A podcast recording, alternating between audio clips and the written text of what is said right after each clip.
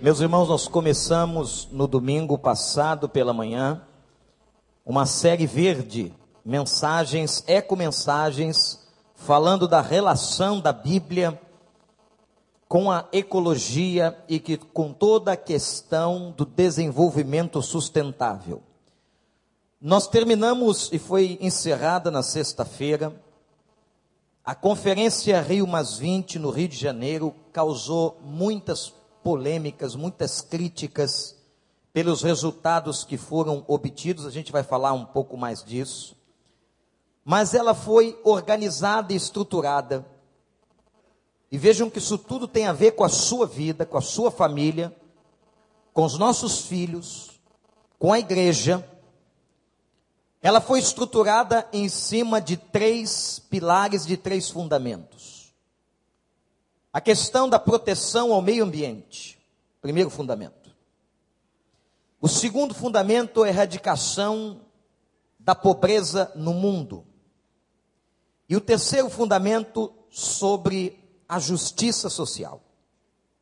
Semana passada, pela manhã, nós falamos a questão do meio ambiente, o gemido na, da natureza, aguardando a manifestação dos filhos de Deus.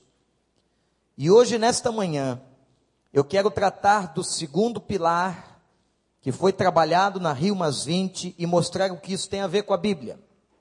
Aliás, esse tema tem tudo e muito a ver com a Bíblia, que é a questão da erradicação da pobreza. Para tanto, eu pedi ajuda ao professor Joel Leandro, que é líder do Ministério de Saúde Financeira da Igreja tem dado consultoria nesta área a muitas pessoas, é professor universitário, e ele vai agora trazer algumas informações muito importantes na introdução desta mensagem sobre como está o mundo, como está a questão financeira. Portanto, se você tiver aí, quiser pegar um papel no gasofilaço, nós temos ali um formulário próprio para anotação de mensagens, uma caneta. São coisas importantes para a sua vida profissional, para a sua família e para as suas economias. O professor Joel vem aqui, já participou em outras ocasiões comigo de mensagens que tinham este mesmo perfil. Então ele vai dar uma palavra introdutória de como está essa situação. Tanto se fala da crise europeia, a economia do mundo, a relação disso com a Rio Mais 20. Vamos observar com toda atenção, escutar com toda atenção, porque obviamente ele vai fazer uma síntese da síntese pelo tempo que nós temos aqui.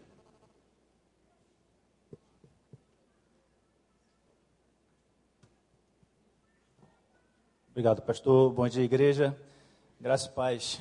É, continuando aí essa visão ainda crítica do que aconteceu na última semana, tivemos a semana agitada semana passada. Eu mesmo tive que mudar o trajeto do meu para ir ao trabalho duas vezes. Tive que ir pelas paineiras, para vocês terem uma ideia, por causa do trânsito, mas tudo em prol de um, de um consenso, de uma é, ação que todos aguardávamos que fosse ter um desfecho é, positivo.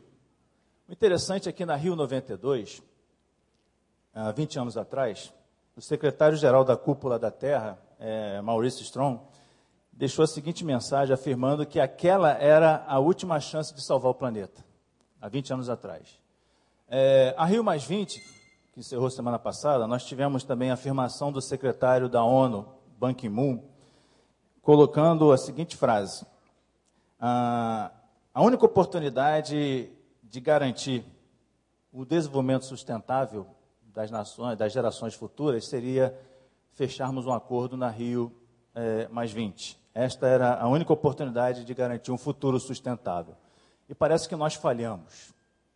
Nós falhamos. Foi frustrante a reunião. Nós vimos que a falta de liderança para é, estabelecer um modelo, um novo paradigma econômico, social e ambiental para o mundo, para as futuras gerações. Eu estava vendo aqui as crianças sendo apresentadas e eu fiquei me perguntando para mim o que, que a nossa geração, a minha geração, vai deixar de herança para essa geração que está chegando. É. A nossa geração de eco-burocratas, verdadeiros eco-burocratas individualistas, sem capacidade de chegaram ao consenso, pensando cada um nos seus interesses pessoais, não foram capazes, não foram competentes de criar um documento que pudesse trazer ações efetivas, metas efetivas para o desenvolvimento sustentável do mundo nos próximos anos. Quem sabe agora na Rio Mais 40, na Rio Mais 40, eu diria a vocês, adolescentes e jovens, desculpem-nos pela nossa incompetência, mas vocês, bem mais preparados do que nós, do que a nossa geração, deverão conduzir esse assunto com muito mais propriedade. Faltou-nos competência e habilidade para tocar esse assunto. E o planeta agora, é, numa visão distorcida do que nós temos acompanhado e visto hoje, caminha para essa é, situação. Ora, o que nós vemos hoje na, na, A questão que ficou na minha cabeça, depois de tudo que eu vi e, e li, é o que, que aconteceu? Por que não funcionou? Por que a, nós tivemos essa decepção nesse encontro? Mais de 30, 130 países aqui representados não foram capazes de chegar a um consenso. O que nos levou a essa situação? Né? O interessante é que essa semana também, na semana passada, também aconteceu é, o encontro do G20, o encontro das 20 nações mais ricas do planeta, o Brasil entre elas, lá no México.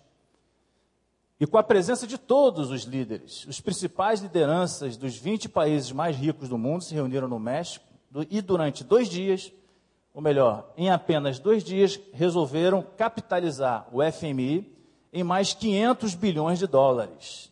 O Brasil participando com 10 bi. O Brasil colocando mais 10 bilhões no fundo. Em dois dias, eles resolveram capitalizar o FMI em 500 bilhões de dólares, em razão da crise que nós vamos falar mais à frente que está ocorrendo no planeta, no, principalmente nos países mais ricos.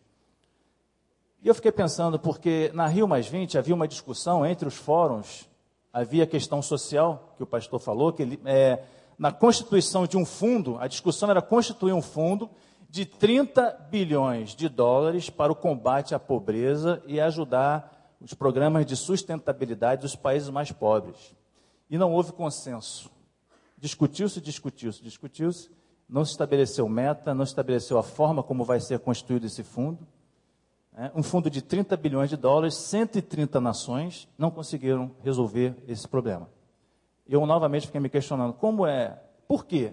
Em dois dias, os 20 países mais ricos resolvem injetar 500 bilhões de dólares no fundo, e as 130 nações aqui discutindo a questão do meio ambiente e da sustentabilidade não conseguem ter capacidade de levantar um fundo de 30 bilhões de dólares para combate à pobreza, a sustentabilidade, a programas sociais nos países, nas nações mais pobres do planeta? A resposta é única, meus irmãos. A resposta é única. A resposta é o modelo capitalista vigente no mundo de hoje. O modelo, o modelo capitalista que nós vivemos hoje é um modelo extremamente individualista. Está permeado na cabeça das grandes lideranças esse modelo, modelo capitalista totalmente centrado na individualização das nações. As pessoas não conseguem, os países, as lideranças não conseguem pensar é, de forma a chegar a um consenso, não conseguem enxergar o planeta como sendo um todo. Há uma dissociação muito grande, eles não têm a real necessidade de visão de que nós somos um mundo ligado, dependente. O que acontece na China impacta o Brasil e vice-versa. Ainda não, não chegou a percepção, porque essa percepção ela não é evidenciada na prática. Todos fazem um discurso muito bonito, né? mas na prática o individualismo continua imperando, porque o modelo capitalista vigente é baseado nesse pressuposto.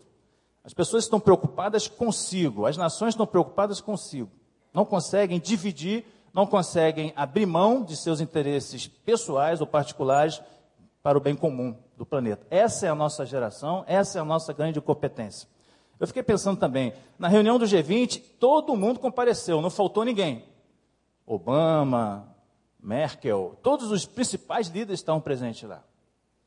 Já na reunião da Rio mais 20, né, tivemos ausência das principais lideranças dos principais países mais ricos. Estados Unidos não se fez presente com seu principal líder, China, idem, Alemanha, idem, Inglaterra, idem. Aliás, a Alemanha, todos eles, inclusive, alegaram problemas de agenda. E vocês viram onde estava Angela Merkel na sexta-feira. Vocês viram? a agenda dela estava comprometida com o jogo da Alemanha com a França. Ela estava torcendo lá enquanto a Rio Mais 20 acontecia aqui. Então, meus irmãos, essa é a visão, é a mentalidade das lideranças que nós temos hoje no mundo. Obama, preocupado com a eleição este ano, os Estados Unidos mergulhado em crise ainda, né? Europa mergulhada em crise, e aí nós temos essa visão das lideranças que estão à frente do planeta, cuidando dos seus interesses pessoais em detrimento do interesse comum da sustentabilidade de um mundo que caminha realmente para uma situação muito difícil, muito frágil. E o capitalismo é a essência desse problema. Quando nós precisamos entender o capitalismo, o que é o capitalismo na sua essência? Como funciona o sistema?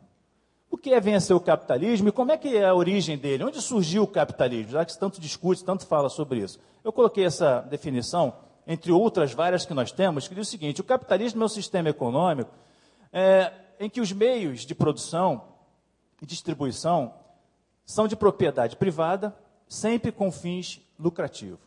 Esse é um modelo, uma definição básica e simples do capitalismo. O modelo capitalista pressupõe isso.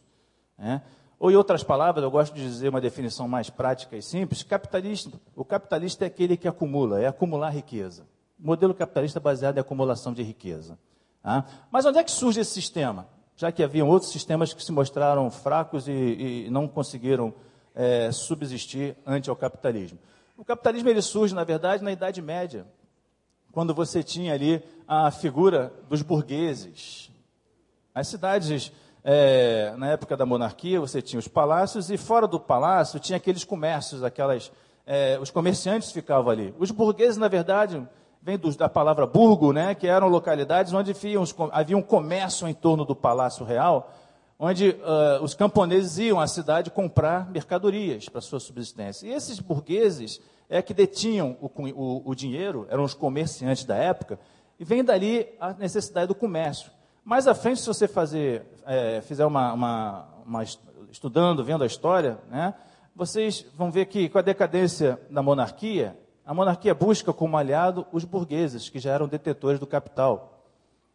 E os burgueses acabam financiando a própria burguesia, ela vai, é, se associa à monarquia em troca de títulos e, e poder, para poder expandir o seu comércio, o interesse era esse. Né? Aí vem as viagens, as viagens comerciais, entra, entramos na era do mercantilismo, onde a burguesia financia as coroas naquelas viagens de descobrimento. E aí vai crescendo o modelo burguês e a origem da palavra capitalista, ela surge no século ainda XIX, século, final do século XIX, pelos anarquistas e próprio Karl Marx, quando escreve a sua obra, O Capital, né, uma crítica ao modelo da burguesia, chamada já de capitalista, é, vem essa origem, então, da palavra capitalismo. E esse modelo acabou prevalecendo sobre outros modelos. Marx mesmo é, defendia o comunismo, né? o próprio socialismo. O socialismo, que era um modelo onde você tinha um Estado forte que atendia as necessidades da sociedade. Né? Talvez um modelo mais radical que o socialismo seria o comunismo, onde o Estado detentia, é, detinha todo o poder e controle. Esses modelos econômicos se viram, é, foram todos eles, é, não foram práticos, não resolveram, não resultaram em nada. O comunismo ele foi é, praticamente abolido com a queda do Muro de Berlim em 89. Nós vimos essa história emblemática, estamos aqui para assistir isso. O socialismo hoje ele deixa de ser um modelo é, que também não funciona, porque os governos da Europa em crise, a maioria deles são governos socialistas, e você, eles descobriram que não pode haver um Estado forte com uma população fraca. Capitalista, o capitalismo é um modelo que vive ainda hoje. Mas um modelo criticado, um modelo questionado, um modelo que entrou em, em choque a partir da crise que nós estamos vendo agora, a crise de é, desse momento que nós estamos passando, a crise financeira que assola o mundo. Essa crise ela começa, interessante que quando eu eu estava vendo, lendo alguns, o meu primeiro livro que eu lancei, esse livro foi, foi escrito em julho, terminei de escrevê-lo em, julho de 2007 e lancei em, ele foi lançado em outubro de 2007. E na conclusão do livro eu citava que possivelmente aconteceria uma crise econômica grave nos próximos anos. E em 2008, nós vimos a crise nos Estados Unidos, a crise que atingiu o sistema financeiro americano, chamado a crise atribuída ao subprime, as hipotecas de alto risco do modelo americano, E a crise começou nos Estados Unidos em 2007, com a quebra de alguns bancos importantes. O emblemático ali foi o Lehman Brothers, que era um banco de investimento americano, era o quarto maior banco de investimento dos Estados Unidos. Ele quebra, e aí ficou registrado na história o marco da crise americana. Ah, essa crise acaba atingindo os outros países ricos do planeta, principalmente a Europa, Japão, já a partir de 2009, 2010. E nesse primeiro momento, os governos entram tentando debelar a crise, porque era uma crise financeira, é uma crise que atingiu o sistema bancário. E o sistema bancário somos nós que fazemos parte dele, porque somos, temos nosso dinheiro aplicado lá. Os governos vão, no primeiro momento, injetam dinheiro nos bancos para tentar salvar o modelo, o modelo capitalista que entra em choque e conseguem debelar durante um determinado momento. A Europa faz a mesma coisa, alguns bancos quebram na Europa, alguns bancos quebram nos Estados Unidos. Nos Estados Unidos, mais de 100 bancos quebram, bancos menores. menores. Na Europa, alguns quebram também, mas o governo coloca dinheiro para manter o sistema funcionando. Bilhões e bilhões ou trilhões de dólares são injetados no, no, no sistema. E a pergunta agora é o seguinte: na sequência, vem a crise dos governos. Porque quando você coloca o dinheiro, você gera déficit para os governos. A pergunta agora é quem vai salvar os governos. Nós temos assistido aí, assistido e acompanhado o problema que aconteceu na Irlanda recentemente, o problema que aconteceu em Portugal, o problema que aconteceu na Grécia, o problema que está acontecendo na Espanha, na Itália, o problema nos Estados Unidos ainda em recessão. Esse problema agora não é mais no sistema financeiro, mas é no governo. Os governos estão quebrados. E quem ajuda os governos? E aí você vai entender por que em dois dias o G20 resolve colocar mais 500 bilhões de dólares no FMI. Porque quem ajuda os governos, os bancos centrais dos governos, entre outros órgãos internacionais, o próprio FMI. Ou seja, o interesse é manter vivo o sistema capitalista que vem sendo questionado pela sociedade se é o melhor modelo de sistema. A crise está aí, a crise ela é grave, é forte, ela traz algumas consequências para a nossa vida, ela gera uma expectativa ruim, porque você não tem muita expectativa, você tem uma ideia, a taxa de desemprego, essa semana foi divulgada no Brasil, a taxa de desemprego no Brasil caiu. Era 6%, em março caiu para 5,8% no Brasil. A taxa de desemprego vem diminuindo no Brasil. Em contrapartida, na Europa, as taxas de desemprego na Europa são de dois dígitos. A Espanha, 24% da população, da população está desempregada. Na Grécia, 15%. Portugal, 14%. Okay? Isso é reflexo da crise. Isso atinge a nossa vida, isso atinge a nossa sociedade, isso atinge a nossa casa, a nossa família. E aí, como resolver problemas difíceis como a pobreza, como a sustentabilidade? Nós precisamos rever, precisamos mudar o modelo mental que nós, muitas vezes, eu me incluo nesse nós, praticamos no nosso dia a dia. Eu costumo dizer que esse é o chamado capitalista individualista. Nós praticamos hoje o capitalismo individualista. O que, que é isso? Se lá em casa está tudo bem, se eu tenho um bom emprego, se eu tenho casa, comida, conforto, está tudo bem com a gente. Esquece o resto. Essa visão individualista, essa visão míope de que se está tudo bem comigo, eu não me importa o que acontece lá fora, isso não funciona, isso na prática não é, é verdadeiro. Esse egoísmo, essa ganância que nós trazemos conosco é que leva o mundo numa, numa visão muito mais ampla à situação que vivemos hoje. O capitalismo hoje que nós vemos é um modelo extremamente individualista, onde nós buscamos apenas os nossos interesses em relação aos outros interesses. Veja só a, a visão que nós temos como consequência disso. A sustentabilidade social fica ameaçada. A sustentabilidade social fica ameaçada se nós continuarmos praticando esse modelo. A Igreja de Cristo ela tem que ter uma visão mental diferenciada daquilo que o mundo vive. E nós, lamentavelmente, somos às vezes influenciados por esse modelo, por esse modelo de consumo. O pastor falou na semana passada, naquela pesquisa que ele leu, é, quantos planetas são necessários para você poder é, para manter o modelo de consumo que eu e você praticamos hoje. Eu estava fazendo em casa o teste da pegada ecológica. Eu fiz um teste comigo da pegada, uma pesquisa chamada Precisariam para manter o meu padrão de vida, a forma como eu vivo. É um teste interessante, tem na internet, eu fui fazer ontem à noite. E para eu manter o meu padrão de vida da forma como eu vivo, eu preciso de 1.1 planeta Terra, eu. Para me atender nas minhas necessidades, matéria-prima, consumo, eu preciso de 1.1 planeta Terra. Quantos você precisa no seu modelo de vida? Agora multiplica isso por 7 bilhões de habitantes. Chegaremos a 9 daqui a 30, 40 anos. Como é que nós vamos ter um mundo sustentável se nós não temos uma vida equilibrada? E o que é uma vida equilibrada? Eu fui buscar na Bíblia o que é uma vida equilibrada e encontrei lá em Gálatas 5. Na verdade, a Bíblia mostra dois opostos, né? Uma vida desequilibrada na carne e uma vida equilibrada aonde? No espírito. Amor, paz, longanimidade, mansidão, fé, temperança. Uma vida sustentável é uma vida equilibrada. Como é que eu posso ter equilíbrio se a três quilômetros daqui, a dois quilômetros daqui, tem gente que nem café da manhã tomou? E hoje de manhã talvez eu estivesse reclamando, iogurte de novo? Não aguento mais queijo Minas. Misto quente, né? E tem gente que essa hora não comeu nada. Nada.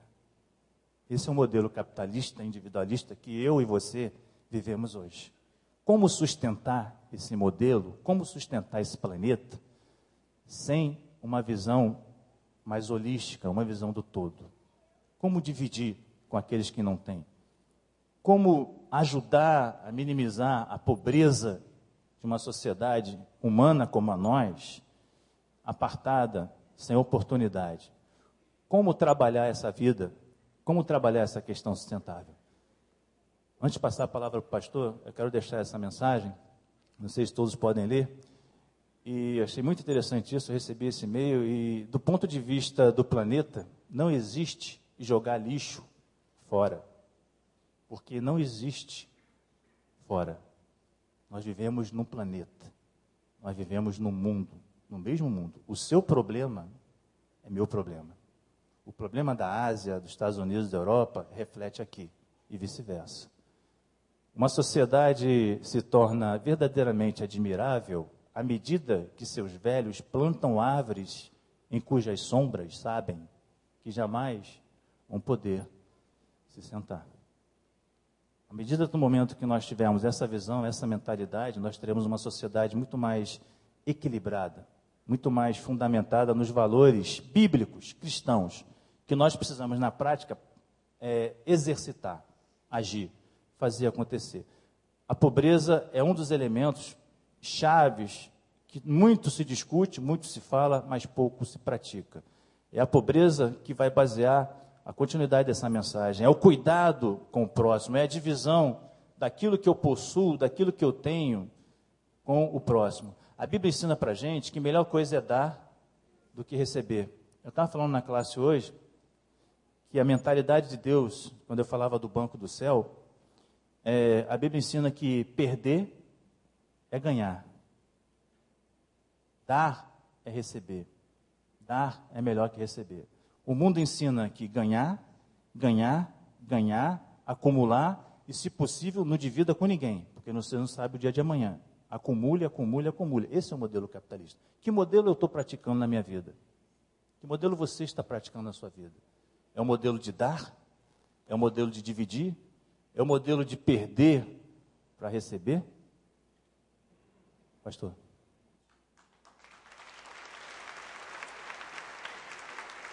Muito obrigado, professor Joel.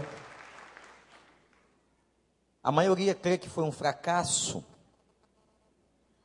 E eu disse aqui, e vou repetir, que se não houver transformação no coração do homem, não há transformação no meio ambiente.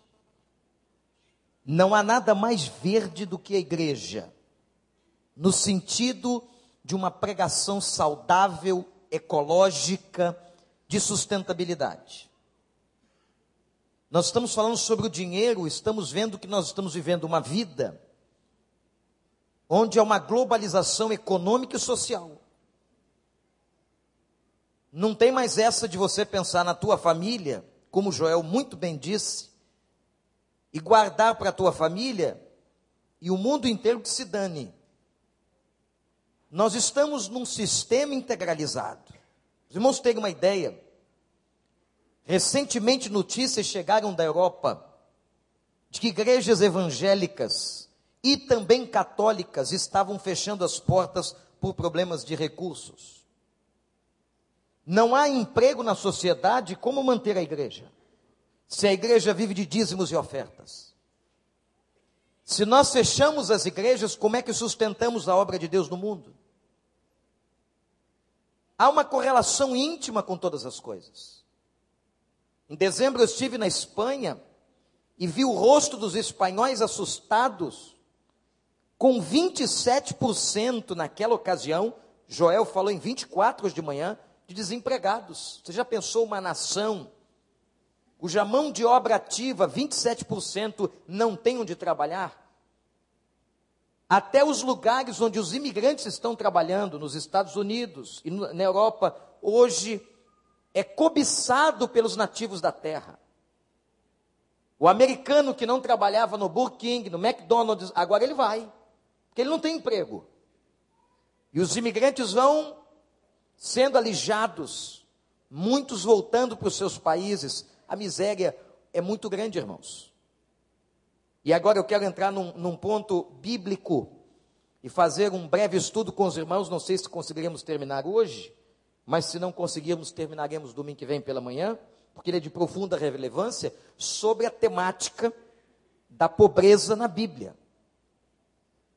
O que é que a Bíblia fala sobre isso? Eu começo dizendo o seguinte: segundo a Bíblia, professor Joel, não haverá erradicação da pobreza.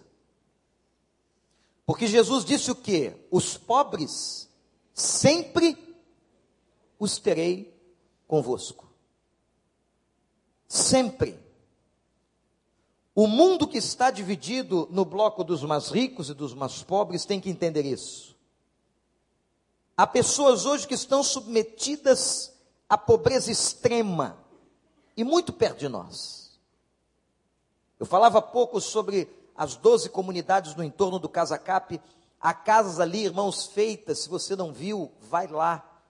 Pede ao pastor Joel para ir com você e entre um pouquinho, 10 quilômetros daqui, você verá casas de palafita, papelão, ripas de madeira, chão de terra e crianças sem ter o que comer. E o que é que a igreja tem com isso? Há 30 anos atrás, se um pastor pregasse ou fizesse o que eu estou fazendo aqui, ele era taxado como comunista. Porque havia uma visão bíblico-teológica de que esse era um problema do Estado e não da igreja. Que a igreja cuida apenas dos interesses espirituais das pessoas. Só que a nossa visão bíblico-teológica é de que nós somos um ser inteiro. O Evangelho fala de uma missão integral que transforma o homem em todas as esferas, na esfera física, psicológica e espiritual. O Evangelho não é só para tratar dos assuntos dos problemas espirituais, mas os problemas espirituais se misturam aos problemas psicológicos e físicos, financeiros. Então, nós estamos numa missão integral. A igreja tem a ver sim com a pobreza. A igreja tem a ver com o excepcional, irmã Cida. A igreja tem a ver com a miséria. A igreja tem a ver com a diferenciação de classes. A igreja tem a ver com as questões de necessidades no entorno dela, porque a igreja, como diz Bill Raibus, é a esperança do mundo. Se há alguém que pode fazer muito pela sociedade em todos os níveis, é a igreja. Esta sociedade constituída por Jesus, de crentes e salvos, redimidos e lavados no sangue do Cordeiro, é esta igreja que pode efetivamente ajudar a sociedade. Vamos então à Bíblia. Eu queria agora falar um pouquinho sobre a origem de toda a pobreza. Marque Romanos 5, versículo 12. Vou citar alguns textos, mesmo sem poder ler a todos por causa do tempo. Mas Romanos 5,12 fala da queda cósmica que eu citava domingo passado na mensagem sobre Romanos 8. Diz aqui o apóstolo Paulo: por um homem entrou o pecado no mundo, e pelo pecado a morte e todo tipo de morte. A morte passou, diz a Bíblia, a todos os homens, e portanto todos pecaram. A questão ambiental começa no coração do homem. O pecado trouxe ambição, o que é a avareza que a Bíblia diz? É a ambição desenfreada ao dinheiro. Quanta gente que se diz crente, se diz ter o Espírito Santo, mas é extremamente apegada e ambiciosa pelo dinheiro. O pecado trouxe corrupção, trouxe todos os sistemas injustos. Joel citou aqui o capitalismo, o socialismo o comunismo, todos os sistemas que o homem criou estão contaminados pelo gene do pecado. Não há cultura pura, não há sistema econômico puro, porque o homem não é puro. Então, tudo aquilo que o homem constitui está afetado pelo pecado. É isso que Paulo está dizendo aos Romanos, capítulo 5, versículo número 12, que nós acabamos de ler. As diferenças sociais, a injustiça social, a miséria, a distribuição equivocada de riquezas, tudo isso tem origem no coração do homem. Eu quero agora tratar um pouco apenas do Velho Testamento. Quando Jesus fala que sempre teremos pobres entre nós, na verdade está citando um texto de Deuteronômio 15, 11 Nunca deixará de haver pobres na terra. Nunca. Pelo que eu ordeno, dizendo: abrirás a mão ao teu irmão para o necessitado e para o pobre na tua terra, onde você vive. Já havia uma ordem, uma lei dada a Moisés, que ele passasse ao povo que toda a riqueza deveria ser distribuída de alguma forma e aqueles que têm mais que ajudassem aqueles que têm menos. Agora, irmãos, vejam que algo interessante sobre a geografia bíblica. Preste atenção. Temos aqui um ponto de estudo bíblico muito interessante. 15% da população na época do Velho Testamento morava dentro da cidade. As cidades eram cercadas por grandes muralhas de preferência construídas nos cumes dos montes, por causa da segurança. Qualquer exército que quisesse atacar aquela cidade deveria subir a montanha e vencer os seus muros. Quem aqui não se lembra do texto de Neemias, quando fala da reconstrução dos muros de Jerusalém? As cidades eram fortificadas. Mas dentro dos muros só morava 15% daquele povo. 85% morava fora dos muros e eram os mais pobres. Quem morava fora dos muros da cidade eram os pobres, a maioria da população. Segundo a arqueologia bíblica, a ciência que estuda comprovações histórico-científicas, segundo os arqueólogos, era constituída uma população de gente pobre e fácil de ser esquecida.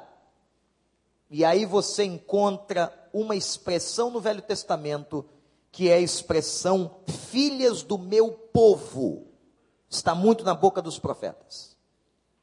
Toda vez que você ler na Bíblia filhas do meu povo, o texto está se referindo a pequenas comunidades pobres fora dos muros da cidade. 85% da população no Velho Testamento era pobre e morava fora dos muros da cidade. Eram chamados aqueles, aquelas comunidades de filhos do meu povo, e quem batizou-as com este nome foi o próprio Deus. Agora deixe-me falar um pouco dos governantes no Velho Testamento. Desde o tempo de juízes, Israel pediu um rei. E quem foi o primeiro rei de Israel? escola bíblica dominical, foi Saul. E com o tempo, os reis se tornaram um desastre na história de Israel. Se preocupando com o quê? E vejam que a, a história não é uma história nova. Os reis só se preocupavam com aqueles que estavam dentro dos muros da cidade. E não se preocupavam com os pobres. 85% da população no Velho Testamento era desprezada pelos reis. Por isso que o profeta Amós, o chamado profeta da justiça social, aliás, eu te convido para ler o profeta Amós.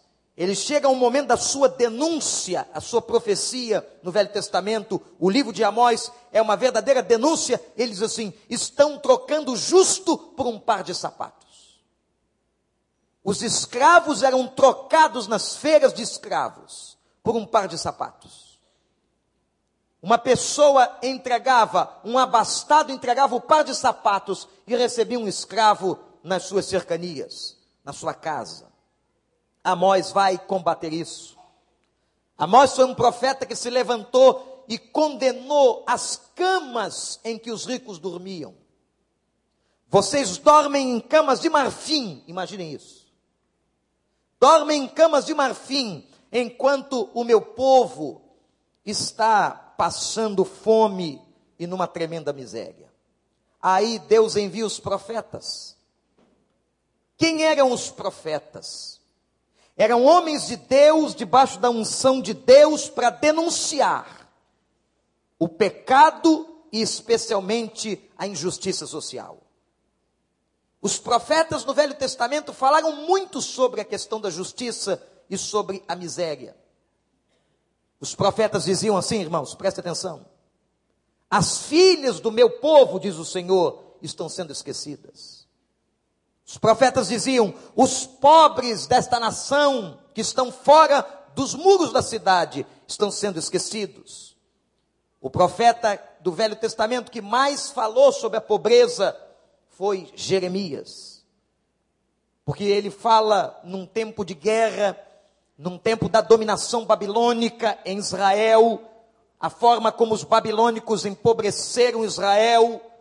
Isso me faz levar, meus irmãos, a uma visão clara de uma tese que está muito explícita na Bíblia. A tese de que Deus usou a pobreza muitas vezes. A questão da pobreza foi usada por Deus de maneira pedagógica. Os governantes eram corruptos. Acompanhe comigo.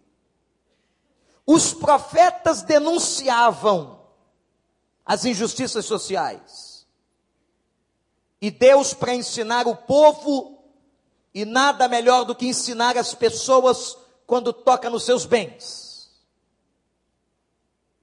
Vocês já perceberam como a gente fica desesperado? Isso é a natureza humana. Quando tocam nos nossos bens. Às vezes a família está brigando está se arrebentando na justiça, nos tribunais, por causa de uma casa velha. Famílias se destruindo, destruindo suas relações de afeto, por causa de herança. Isso é diariamente. Nas vagas de família e em outras instâncias da justiça. E Deus começou a usar a questão da pobreza porque Deus estava querendo mostrar o seguinte a eles: que o coração deles estava desviado. Quando Nabucodonosor, rei da Babilônia, invadiu Jerusalém, diz a Bíblia que ele saqueou a cidade. Eles não só dominavam território, mas principalmente saqueavam. Até o ouro do templo foi roubado. Há um momento que o profeta Ezequias, na Bíblia, negocia com os assírios, para que os assírios não invadissem a cidade, e ele dá toda a prata que ornamentava o templo, todos os caçais de prata, todas as relíquias de prata do templo foram entregues pelo rei Ezequias aos assírios. Então, quando uma nação inimiga entrava no Velho Testamento, numa terra, ela saqueava a cidade e levava o povo como escravo. E empobrecia a nação. E nós sabemos que os 70 anos do cativeiro babilônico foi um tempo autorizado por Deus.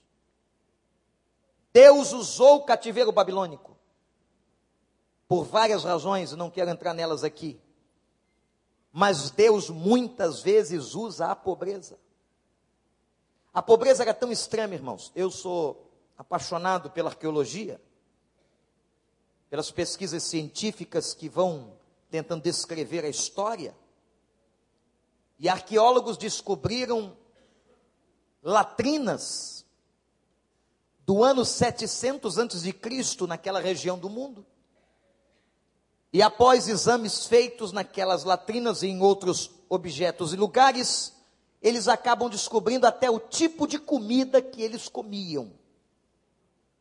Vejam como a ciência avança nessa área arqueológica. Que tipo de doença?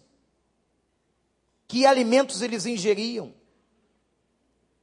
E sabe qual foi a conclusão que os arqueólogos chegaram nessa pesquisa? do que que as filhas do meu povo comiam. Isto é, a comunidade pobre de fora da cidade comiam. Dizem os arqueólogos nas suas pesquisas, eles comiam o capim ou mato que nascia entre as pedras. Uma erva que dava entre as pedras do lado de fora. As fezes e as latrinas e tudo que encontraram de matéria orgânica mostrava que o povo do lado de fora do muro comia capim, como cavalo.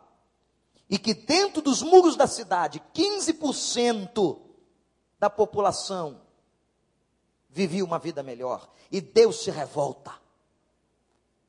Deus se revolta com essa injustiça Deus levanta os profetas, e os profetas pregam, e os profetas anunciam a injustiça. Alguns perderam a cabeça, perderam a cabeça por serem proclamadores da justiça. O Velho Testamento é um tempo em que Deus está denunciando a injustiça social. Vai chegando época de eleição, a gente diz assim: ah, não tenho nada a ver com isso, temos tudo a ver com isso. Estamos colocando, às vezes, no poder gente que não vale nada, gente que não tem temor a Deus. Eu estava pregando numa associação de igrejas na sexta-feira, 45 igrejas aqui na região de Jacarepaguá, e disse: Nós somos um país que hoje temos marcha da maconha, temos marcha de homossexual, mas não temos uma marcha pela família. Não temos uma marcha pela vida saudável. Não temos uma marcha pela espiritualidade.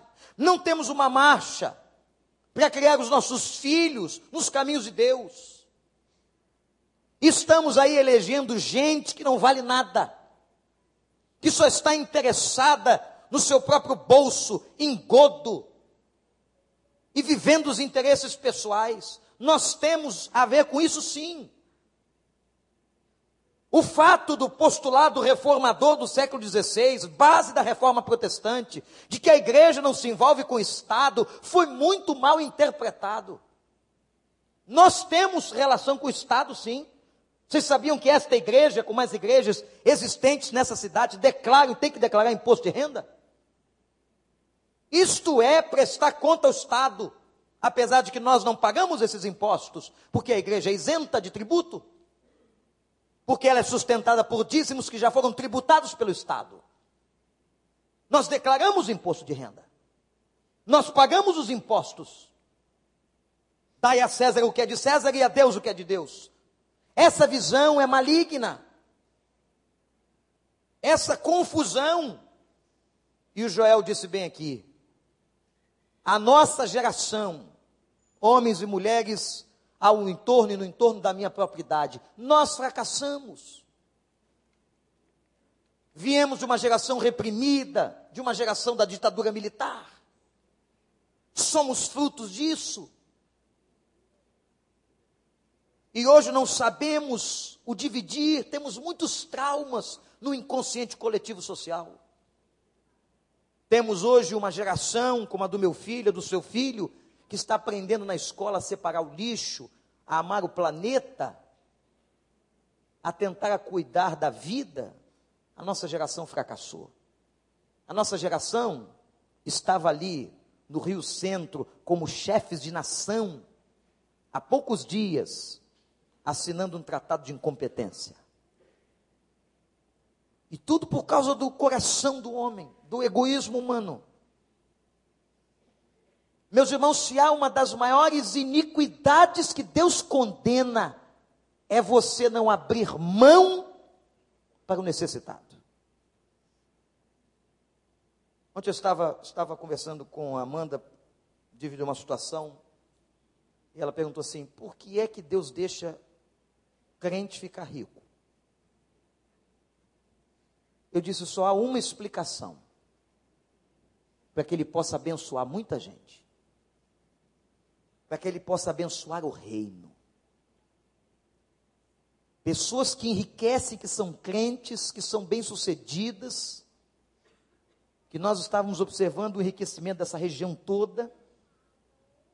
Eu cheguei aqui nesse bairro, não tinha água, não tinha esgoto, não tinha condomínio luxuoso. O enriquecimento dessa região da cidade é algo estupendo em 30 anos.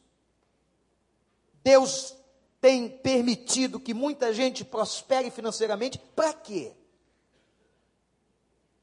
Para que a gente acumule nas aplicações bancárias?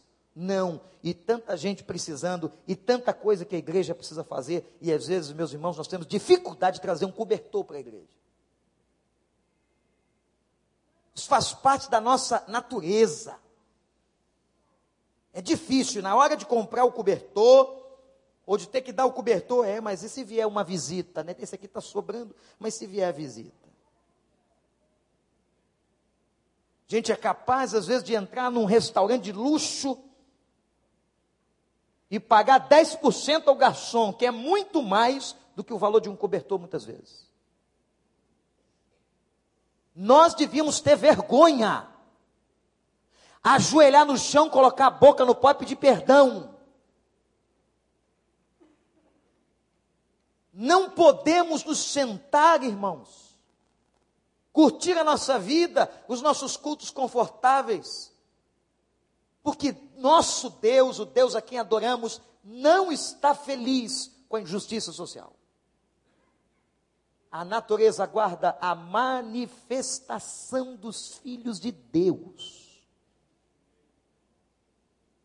Existem determinações no Velho Testamento não se pode roubar o pobre. Não se pode fechar a mão ao pobre. Não se pode oprimir o pobre. Deuteronômio 24, 14. Não se pode desprezar o pobre.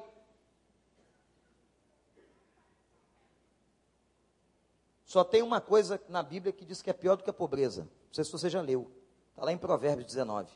A única coisa que é pior que a pobreza é a mentira a mentira dos ricos. A hipocrisia. E o Novo Testamento? O Novo Testamento não é diferente do Velho Testamento. Escrito sob domínio do Império Romano, judeus viviam grande opressão. Tem dois cobradores de impostos no Novo Testamento. Quem se lembra os nomes? Mateus e Zaqueu, trabalhavam para o governo romano cobrando impostos dos judeus. A gente paga quem ganha um salário maior, o teto do nosso imposto de renda é 27,5%. A gente fica revoltado, não é? Mas tem gente que diz assim: eu, meu sonho era pagar 27,5% de imposto de renda. Porque se eu pagasse 27,5% de imposto de renda, era sinal que meu salário era maior. Quem paga 27,5% fica revoltado. Sabe quanto judeu pagava ao Império Romano? 80%. Por isso que o povo queria matar Zaqueu. Porque ele era a imagem dos romanos. 80% do seu salário, imagina isso. Entregue nas mãos dos romanos, eles queriam um libertador, por isso que eles não aceitaram Jesus. Queriam um libertador político, econômico, que tirasse Israel da opressão romana. Aí vem Jesus. Agora eu quero que você anote aí. O que é que Jesus fala sobre a pobreza? Já vimos que no Novo Testamento todos os profetas se levantaram. A revolta de Deus, a ira de Deus. Em cada três palavras em todo o Novo Testamento, três palavras de Jesus, uma era sobre o pobre. Não preciso te dizer da importância que isso tinha para ele. Por que, que a, o povo chamava Jesus de profeta? Teve um momento que disse assim: vejam que a, a riqueza da Bíblia é um negócio impressionante. Quando a gente estuda a Bíblia, fica fascinado. Ele pergunta assim: quem eles dizem que eu sou? A resposta foi: Tu és profeta. Por que, que o povo achava que Jesus era profeta? por causa da pregação e da importância que ele dava aos pobres. Essa era uma das principais razões que ele era identificado como profeta naquela sociedade. Há um texto de Lucas 23 que é uma cena em que Jesus está caminhando em direção ao Calvário. Depois você pode ler. Lucas 23, a partir do verso 27. E diz o texto que ele estava, quando ele sai dos muros da cidade de Jerusalém, ele vê os pobres chorando. Ele vê os pobres chorando. Por que, que os pobres estavam chorando? Porque ele pregava e se preocupava com os pobres. Eu vou te dizer em frases alguns ensinamentos de Jesus sobre a questão da pobreza e do pobre. Primeiro que Jesus disse que a, o evangelho é muito mais facilmente aceito pelo pobre. Porque o rico está distraído nas suas riquezas, o rico tem tudo, o rico tem muito. O rico tem a sensação de que não lhe falta nada. E isso também lhe dá a sensação psicológica que ele não precisa de Deus. Eu consigo pagar o plano de saúde, eu pago o melhor médico, eu vou no melhor restaurante, eu assisto as melhores peças culturais, eu estou nos melhores shows, eu tenho o melhor carro, eu moro numa grande casa, por que Deus na minha vida? Esse é o raciocínio. Aí Jesus diz assim: o pobre aceitará muito mais fácil. É mais fácil um camelo passar no fundo de uma agulha, diz o texto, do que um rico entrar no céu. Deixa eu te ajudar, para você não fazer a imagem da agulha de costura e do camelo. A agulha era a porta da cidade, uma porta pequena. Havia o um grande portão e pequenas agulhas. Um camelo para passar numa agulha era um sacrifício. Ele tinha que abaixar e ser empurrado por causa das corcovas. Aquela cena era comum com os mercadores. Aí Jesus diz assim: é mais fácil o camelo passar ali do que um rico entrar no céu.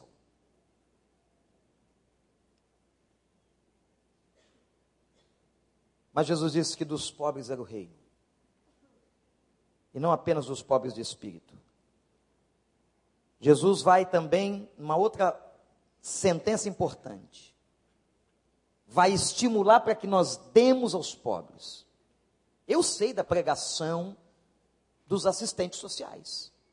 Concordo com eles. Nós temos que, ao invés de ficar dando peixe, ensinar a pescar, é claro. É por isso que no, no CasaCap nós temos cursos profissionalizantes. Ajudar as pessoas a desenvolver o seu próprio trabalho. Mas isso não pode ser motivo para você fechar a mão. Quando a gente às vezes está numa Está num sinal de trânsito, irmãos.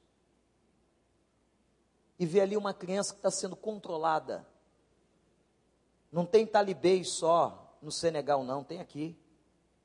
Tem adulto colocando criança no sinal e batendo nela se ela não trouxer para casa dinheiro.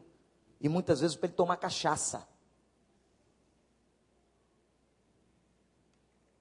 Algum tempo atrás, eu estava com o pastor Marcos, nós vimos um grupo de meninos pobres ali, perto de nós, que babavam enquanto a gente comia no restaurante, eles babavam na vitrine. Não dá para comer assim. Terminamos, entramos numa loja, compramos algumas coisas e fomos atrás deles. Toma, come. Como é que uma pessoa come em paz vendo uma cena dessa?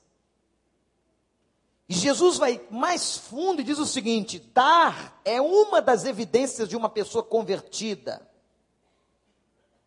Dar, eu vou repetir, é uma das evidências de uma pessoa convertida, crente. Quando Zaqueu converteu-se e disse: Eu vou restituir quadriplicadamente. Quer dizer, ele queria devolver mais do que a lei mandava a quem ele usurpou e diz que ia dar para os pobres, Jesus não se aguenta em si mesmo e faz a sentença. Hoje veio salvação nessa casa. Por quê? Porque o homem agora deu. Já dizia um velho pastor sobre a vida de muitos crentes, que o bolso de muitos crentes não eram convertidos. As pessoas se convertiam, mas os bolsos continuavam no pecado. Mão fechada. Entender a doutrina do dízimo só o Espírito Santo. E sabe qual é a desculpa, irmãos, que nós temos hoje? Você tem uma desculpa sensacional. Ah, você está vendo aí, pastor, o absurdo na televisão, as iniquidades, um monte de gente pedindo dinheiro, pastores corruptos. É, é verdade, você está certo. Mas isso não justifica e não explica o porquê que nós não somos obedientes à Bíblia. Não é porque alguém está roubando o dinheiro de Deus que eu não vou ser fiel ao Senhor no lugar onde eu sei que há transparência, honestidade e clareza, como há nesta igreja. E eu posso dizer isso aqui em 23 anos, com a minha cabeça em pé. Graças a Deus. E sempre pedindo a Deus que nenhum de nós caia. E nunca troquemos o ministério pelo engodo do dinheiro. Os irmãos não imaginam as propostas que nós recebemos, que eu recebo. Eu já tive pastor dizendo para mim, pastor, nós vamos pagar ao senhor para pregar para eu abrir uma igreja. O senhor prega e recolhe o dinheiro. E eu vou lhe dar uma, um percentual das entradas. Eu já recebi essa proposta. Eu já recebi proposta para fazer casamentos pagos. Em grandes casas de festas que talvez você já tenha entrado. Venha, pastor, e por cada casamento o senhor vai receber uma quantia. Não importa se o senhor conhece a noiva, não precisa chegar na cerimônia toda, vem só na hora de pregar. Há muitas coisas que nós não fazemos aqui. Alguém diz assim, mas pastor, a igreja tal faz. Isso não me interessa, eu vou responder pela minha diante de Deus. Eu não vou responder pela dos outros. E gente que deixa de ofertar e dizimar na sua igreja e sustentando obras duvidosas e que não sabe onde muita gente, o que essa gente está fazendo com dinheiro por aí. O assunto é grave, o assunto é espiritual. O assunto é espiritual, porque a base da saúde financeira de uma família é o dízimo. É o dízimo. Graças a Deus eu posso falar isso daqui olhando para todo mundo, porque eu não vou à tesouraria, eu não sei quem dá, eu não sei quem não dá, quem não dá, até porque eu sou gente, posso ficar com raiva de alguém. Às vezes eu posso encontrar um líder ali e dizer, meu Deus, mas o fulano, a fulano não dão o dízimo. E são líderes. Então, para evitar esse tipo de constrangimento, de afetação do meu coração, que é humano, eu nem olho aquilo. Eu nem sei quem dá e quem não dá. Eu sei da minha casa, da sua eu não sei. O meu dever é pregar e ensinar. Se você vai obedecer, é um problema seu e de Deus, não é meu. Não sou fiscal da sua vida financeira. Não me interessa o que, que você acha. Eu tenho que ensinar a palavra. Interessante que o nosso Jesus veio como pobre. Fez questão de nascer numa manjedoura. Volto a dizer, irmãos, não é pecado ter dinheiro, não é pecado ser rico. Nenhum rico aqui, eu sei que tem ricos aqui. Em comparação a muita gente, é rico mesmo. Ninguém se sinta constrangido porque é rico. Mas lembre que a sua riqueza, Deus lhe deu para a honra e glória do nome dEle. Para abençoar o reino dEle. E o reino dele se expande na terra. Jesus viveu como pobre. Quando alguém quis segui-lo, ele disse: Eu não tenho onde reclinar a cabeça. E ele disse assim: Quando vocês forem dar, não sejam como os hipócritas, o que dá a tua mão direita que não saiba a mão esquerda. Porque os hipócritas batem nos peitos, nas praças, dizendo que deram esmolas. E a oferta mais maravilhosa foi daquela viúva. Que Jesus, olhando para o gasofilácio, eu imagino Jesus sentado aqui no templo agora, ele está aqui em espírito, mas você imagina fisicamente, ele sentou e ficou olhando para o gasofilaço. Naquela época era um lugar único, não eram essas caixas separadas. Ele ficou olhando e vinha gente dando muito dinheiro, mas veio uma viúva que deu aquele pouquinho. Ele disse: Essa mulher deu mais. A matemática dele é diferente, Joel. A matemática de Jesus é diferente. Mas como que deu menos? Ela deu pouquinho, como é que ela deu mais? Ela deu tão pouquinho, porque ela deu tudo. Ela deu o coração dela. Deus ama o que dá com alegria. Sempre quem sustentou as igrejas no mundo inteiro foram os pobres. Porque uma grande maioria de ricos não tem esta consciência neotestamentária. Jesus disse: Os pobres, Mateus 26, 11, sempre os terei, estereis convosco. Ele veio como pobre, pregou aos pobres. E o restante do Novo Testamento, vou concluir. Paulo vai falar sobre a pobreza e vai dizer o seguinte na sua tese em Coríntios: não adianta dar sem amor. Não adianta. De nada serve se eu der todos os meus bens, diz o texto de 1 Coríntios 13, se eu não tiver amor, nada adianta. Tiago vai fazer uma advertência, atenção igreja. Cuidado com a discriminação social na casa do Senhor. Ari Veloso dizia que percebia que a igreja batista do Morumbi seria construída em torno de uma classe média. Isso é normal.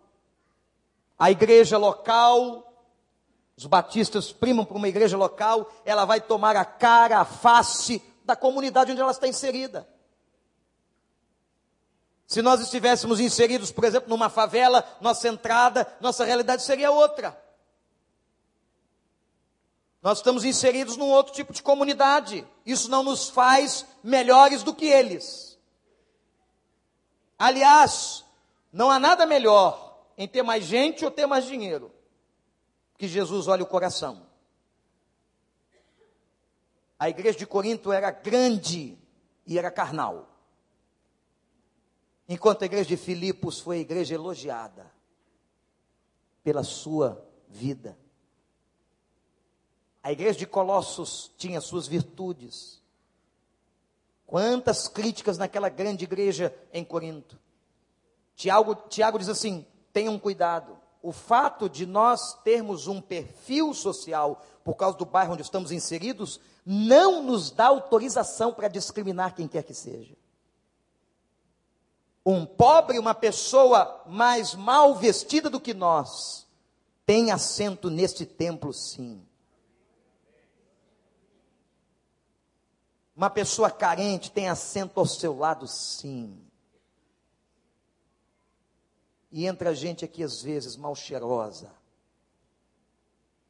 E a educação nos ensina como nós nos comportarmos. Sabendo que o nosso Deus está vendo todas as coisas, Tiago se preocupava com isso. Não discriminem na igreja. Não discriminem. E João, falei de Paulo, falei de Tiago, João, na sua primeira carta, capítulo 3, vai dizer que o verdadeiro crente, João era muito prático, objetivo, o verdadeiro crente que conheceu a Deus, não era indiferente à pobreza. O verdadeiro crente quer participar. Bonovox foi e é um dos grandes músicos participando do YouTube.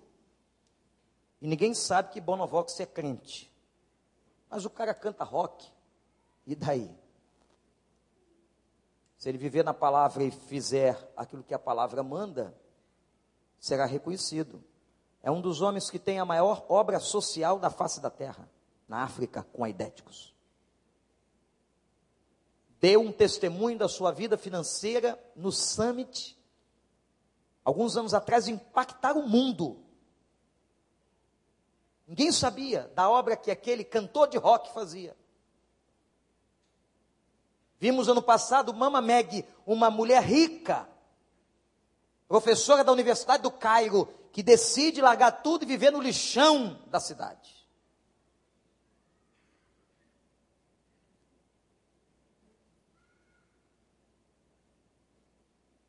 O pastor Rick Warren,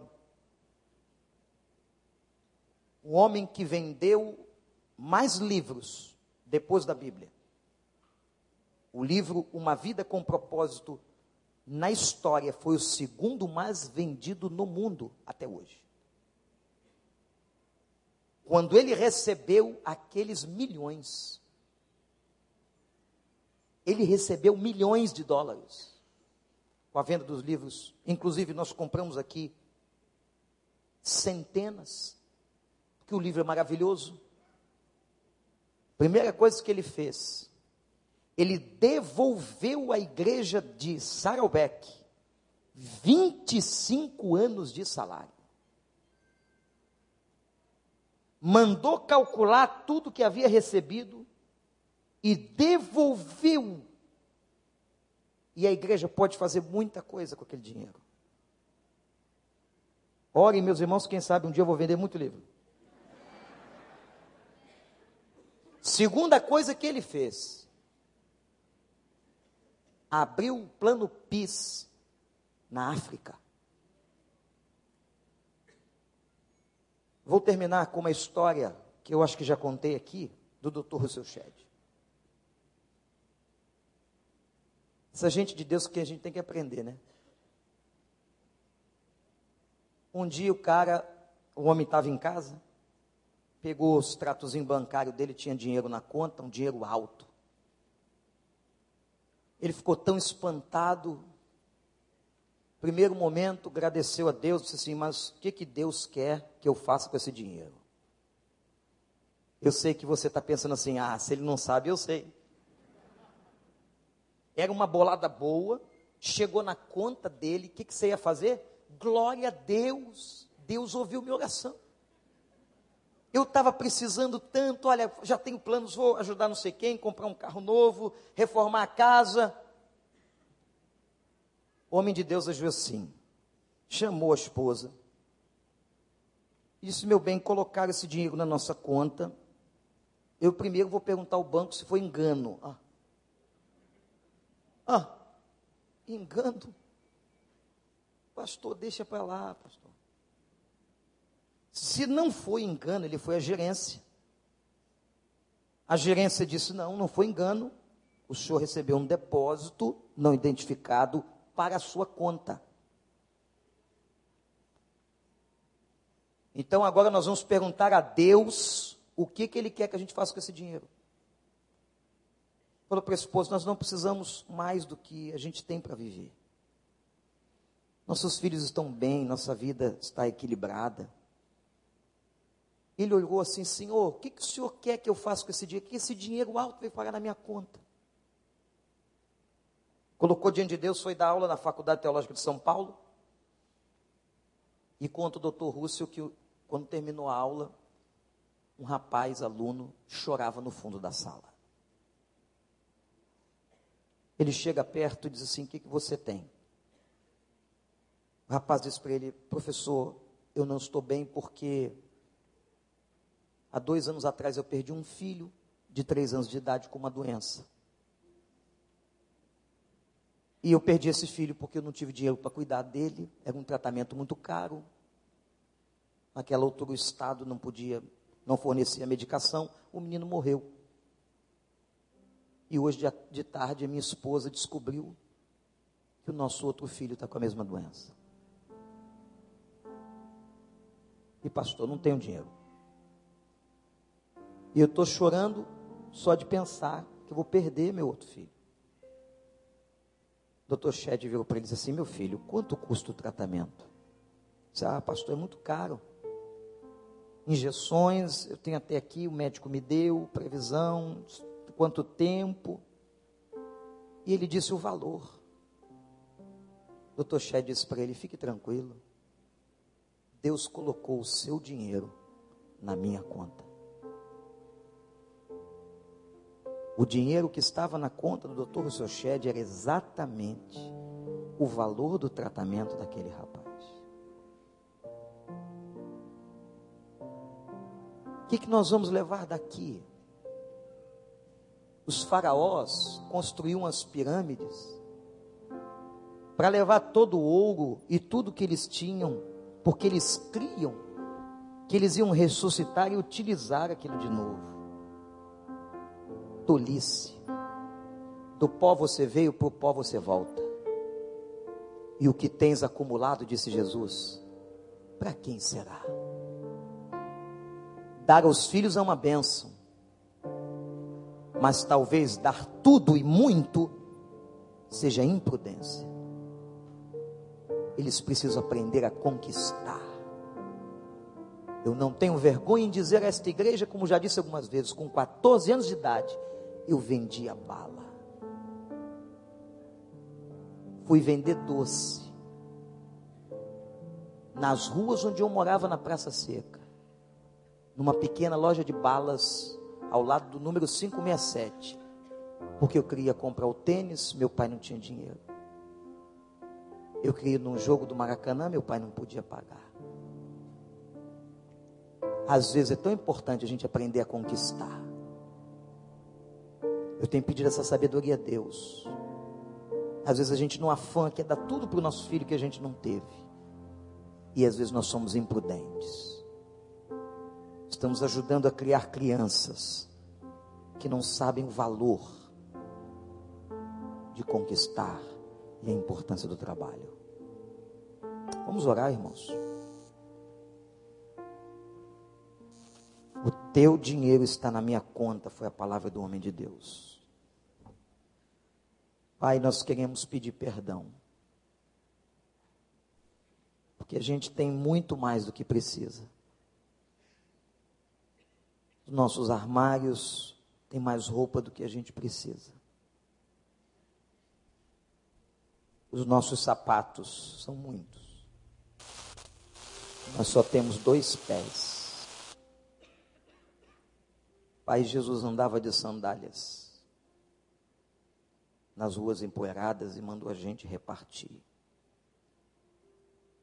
Pai, eu não posso fazer isso, mas que o teu Espírito trabalhe todos nós. Que sejamos uma igreja reconhecida pelo dom de amar e de dar. Tem muita necessidade, Senhor. Mexe o coração. Às vezes somos tão egoístas centrados em nós mesmos, acumulando riqueza. Só pensamos em nós. O mundo, essa semana no Rio Centro, cada governante só pensou em si. O pecado do coração não deixou fazer acordo relevante.